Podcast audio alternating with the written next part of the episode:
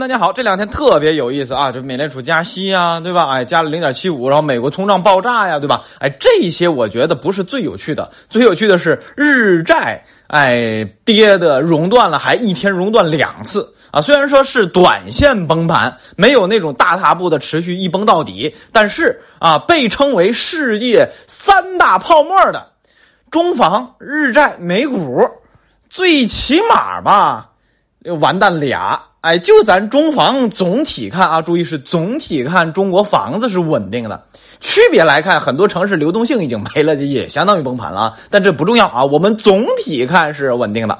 哎，所以世界三大泡沫谁赢了？如果咱们把比赛的时间截止到现在，哎，咱中房还真是赢了啊！因为什么？美股你看一下啊，重点的美股的这个指数，其实相较于之前的高点，基本上都是熊市。什么叫熊市？每次下跌都创新低，每次反弹不创新高。然后如果跌幅能有百分之二十，就可以认定为技术性熊市。啊，你美股你自己看看，那都在熊市当中啊，对吧？哎，这个熊市伴随着最近一段时间高通胀和美联储啊超预期加息百分之零点七五啊，有可能就在今天我正在录节目的时候，还有可能再摸啊下边新低或者再往下跌啊，这就不管不管了。总之记着啊。这个世界三大泡沫现在也不稳了，这里边必须要给大家科普几个知识点。先说第一个，世界之所以有这么三大泡沫，大家想一想，都是因为本国的各种政策或者说资产都砸在里边了。比如说我们的房地产政策，对吧？咱房子把中国经济都绑架了啊！之前我看了一个学者啊，给了一个数据，我还是挺惊讶的。他说，银行系统里边。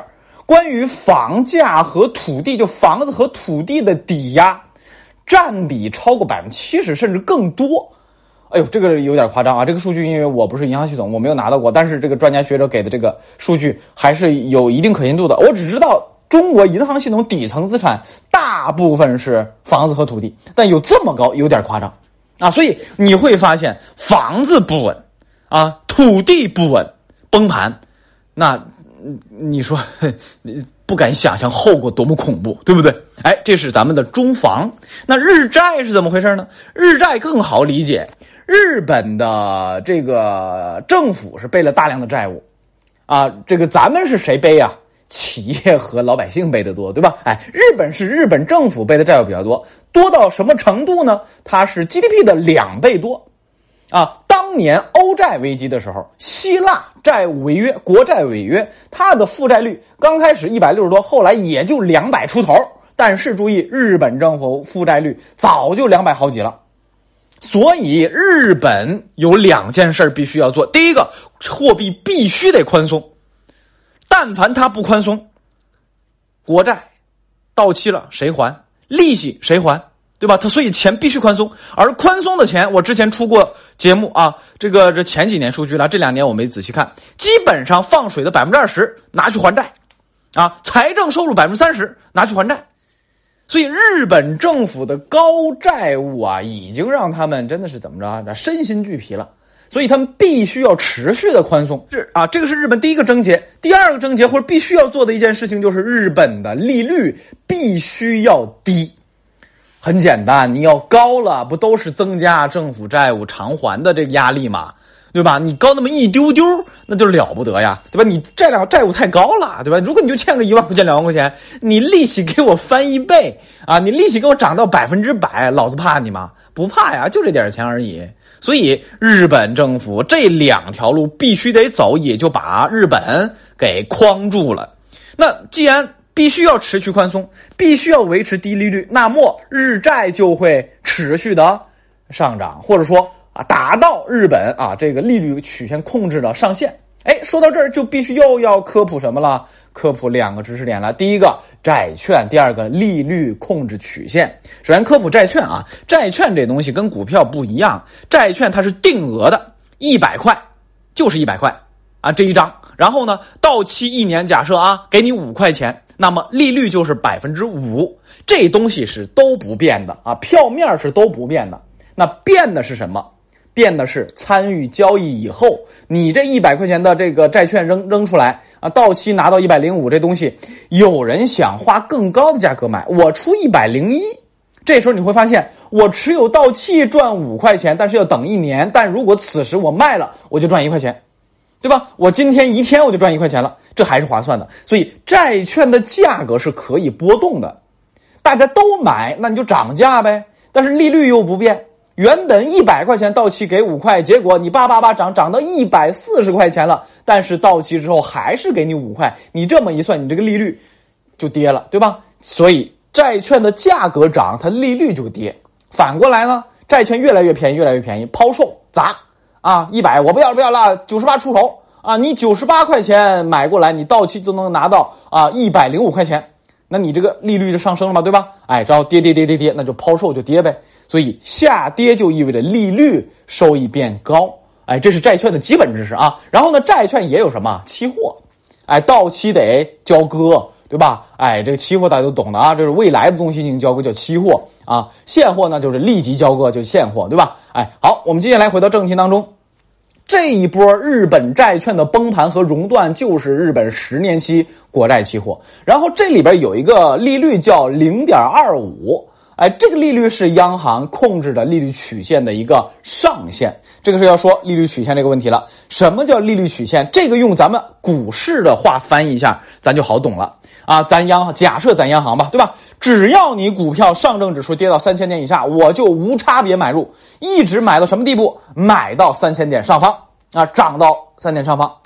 哎，然后呢，如果上证指数涨破三千三，那我就无差别卖出，就砸盘。一直给它砸到三千三下方。总之，我央行的控制的股市曲线啊，呃，价格曲线就是三千到三千三百点啊，三千到三百点之间波动我不管，你们自己博弈，你自己玩儿，哎，就这个意思啊。利率曲线控制也就这意思。我设定一个目标，比如说这次日本设置的目标是百分之零点二五，哎，你不能怎样，你不能把这个价格给我升破了。所以这时候又回来了，利率上涨意味着什么？价格下跌。所以呀，这个时候日本央行要小心防着那些要砸盘的投资者，他们要砸，日本央行就得买，这样你才能怎样把这个利率维持在上限的零点二五这里啊，百分之零点二五这里啊。所以这叫利率曲线控制。哎，中国国债虽然没有央行的利率曲线控制。但是它的波动也有规律，基本上过去这十好几年，中国十年期国债利率的这个波动区间在百分之五到百分之二点五之间来回波动啊。现在百分之二点八左右，就属于比较利率低的位置。利率低就意味着什么？钱充裕，钱多，对吧？这也符合咱们刺激经济啊，这货币宽松、刺激房地产这个这个政策，对吧？这也符合，所以这个利率也反映货币政策啊。好，回到正题当中。这一次日本的债券利率啊，十年期这个熔断持续暴跌，其实就是在这样一个背景之下引起了大家的恐慌，完全是因为三月份日本央行明确说了我们要持续的宽松啊，日本央行行长黑田东彦四月份就刚刚一个多月之前还说了，就算日本通胀起来，我也必须得怎样持续保持货币宽松和买入日本国债的这种行为。啊，日本央行在日本可了不得啊！日本股市央行是最大的买家，日本债券央行也插一手，然后日本财政各方面央行都得哪儿都逃不到央行啊！所以日本这些年长期宽松啊，这个也是没办法啊。好，这是日本的表态，这种表态之下，这是庄家说了，我这场子我吃定了，结果你一嫖客，不那个赌客，你还干嘛？你还想砸我场子？一般情况下不会。所以大家恐慌就恐慌在这儿了。日本央行这么强势的表态，要维持市场，要放水，那大家还是砸，谁砸呀？那肯定不是央行这个日本人自己砸的呀，对吧？日日本人自己砸自己，那这不就是呃自己戳破自己泡沫吗？哎，这次是分析说啊，分析说是国际投资者砸盘的。那这个时候就必须要给大家解释另一个科普知识：债券交易者呀，那都是相当恐怖的啊！按老百姓的角度是恐怖的。比如说，我有一个债基的经理，手里攥着几十个亿啊，每天交易啊，这个这个做债基，某银行啊，这然后几十亿呀！你想想，在股票市场里边，就算中国股票最近这几年发展很好，如果某私募基金有几十亿规模，其实都相当大，都不小，对不对？哎，更别说早些年。百亿级私募就全中国就没几家啊，当然这些年多了啊，但还是那句话，股票如果你手里有几十亿，这相当了不起了。但是债券里边几十亿，哎，毛毛雨啊！你从这个侧面你理解一下，债券交易者的资金体量和机构的专业度非常恐怖，对不对？哎，所以这一次砸盘日本债券，啊，然后砸这么厉害啊，这个确实是引起了国际的一些恐慌。哎，这个恐慌可不是日本人自己哦，因为什么？欧洲也担心。债券的异常波动，欧洲央行就在昨天啊，同一时间表态说，一定要采取各种手段和政策，防止债券过度波动。其实说的就是过度下跌。那那什么手段呢？其实就是还能有啥？印钱买入呗。既然有人砸，你就拖住他，别让他跌不就行了嘛？对吧？也就这点招了，没别的招啊。对吧？所以这单看是日本债券崩了啊，世界三大泡沫崩一个，实质上是什么？是全球债市都比较疲软。有人问中国债市如何？中国债市从趋势来看不怕，短线呢也是有小跌的啊，但总体趋势还是比较稳的，因为这又和我们国情有关了。我们刚刚从最难的时候爬出来了，最难什么时候？上海疫情的时候。对吧？这个上海疫情，而且这个风控的这个长三角比武汉的厉害多了，对经济影响，对吧？然后呢，刺激政策各方面慢慢开始恢复，对吧？虽然没有完全走向光明大道，但至少最难的时候、至暗时刻过了，然后接着怎样开始慢慢复苏。所以总体核心的经济实力为我们的国债呀，对吧？为我们的中国人民币计价的资产，哎，挺了一下，啊，给你背个书，包括你看咱的汇率。哎，汇率，你看之前咱们快速贬值六块八的时候，大家很担这这个担心。你看汇现在汇率稳定了啊，总体在六块三到七块一一毛九吧，这个区间来回波动，央行不着急的，无所谓的，就是你别这个贬破或升破关键位置，或者说你别短线贬的太快或升的太快啊。所以你看咱们一切都稳住了啊，这个和。国家基底有关，这时候我们又回到日本这儿。为什么日本啊这个庄家说老子要保这厂子，国际投资者还要砸呢？跟这个日本的国情也有关。你看，日本是一个缺乏资源的城市啊，这个国家对吧？哎，然后他又赶上了粮食涨价，又赶上了能源涨价，那你这种国家压力就很大喽，对吧？哎，然后全球供求关系又是扭曲的，哎，所以他们的这个出口压力特别大。那出口压力大，那你就要两害相权取其轻了。你出口压力大要贬值，而你贬值又意味着什么？进口花费又大，通胀问题。还好日本通胀一直很低，所以它可以怎样？你看到日元贬得多厉害，要贬到上个世纪九十年代末亚洲金融危机的时候了，就贬到那种地步了。啊，现在一百三十好几日元才换一美元吧，对吗？哎，所以他们两害相权取其轻。既然我们国内通胀还能扛啊，一直很低，那咱就先牺牲点通胀吧，咱就先促进点出口。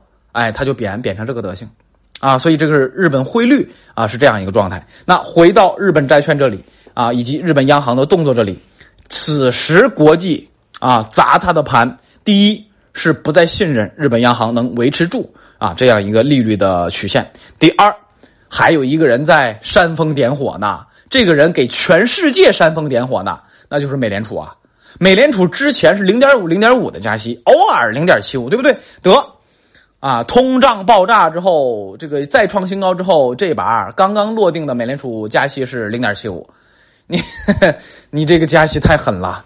啊，这个加息大家或许没感觉。我给你举另一个例子：美国三十年的房贷利率，啊，去年的时候百分之一点几、百分之二，这个便宜的很。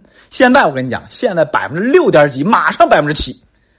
啊，以前常说中国房贷利率太高、太高、太高，结果我们往下降一降，美国佬啪啪啪往上升，这才几个月呀，就已经升到百分之六点几、半百分之七、百分之八去了。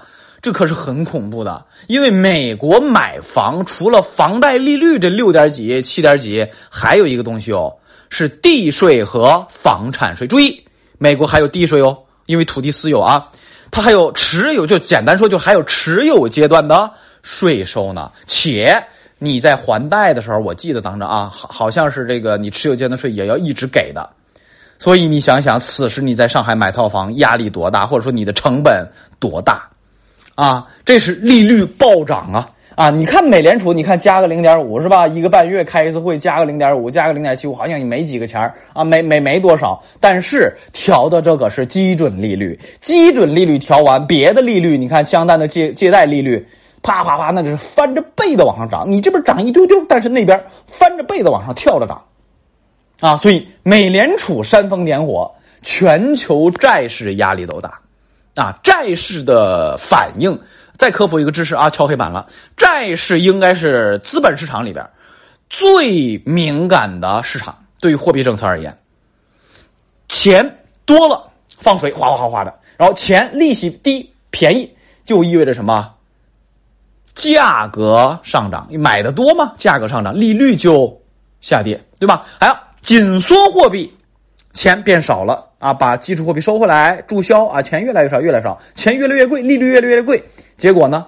债市啊，就是利空的，非常的直接啊，极其的直接啊。然后这里边其实还有一个隐藏的风险，这个风险可能今天讲不完了，叫做债务危机啊。日本这次大跌其实不只是单日跌这么简单，而是啊，投资者对日本的央行啊、日本的债券失去了信心啊。你债务体量太高了，之前也讲了，对吧？而这一期内容，我看看下下一期吧，应该周六。再给大家讲一讲啊，暂时看，我认为日本央行还是能稳得住，但是你谁敢说呀，对吧？欧债危机那也是发生过的，这才过去几年呢？你日本鬼，日本鬼子是啊，不好意思啊，说错了，就是你日本怎么就啊，债券就不能违约，对吧？你逻辑上说不透啊，只要你是资本市场的参与者，就总有崩的一天，无非就是早两年、晚两年，对吧？哎，所以这时候最后的收尾要这个。点评一下美股啊，美股有点死猪不怕开开水烫的意思啊，每个呢十年八年崩一次，每个十年八年崩一次，所以美国人反反复复的经济危机啊，也真的是皮毛啥的都糙了，都硬了。哈，行，咱们先说到这儿吧啊，讲不完了，咱下期节目再好好讲。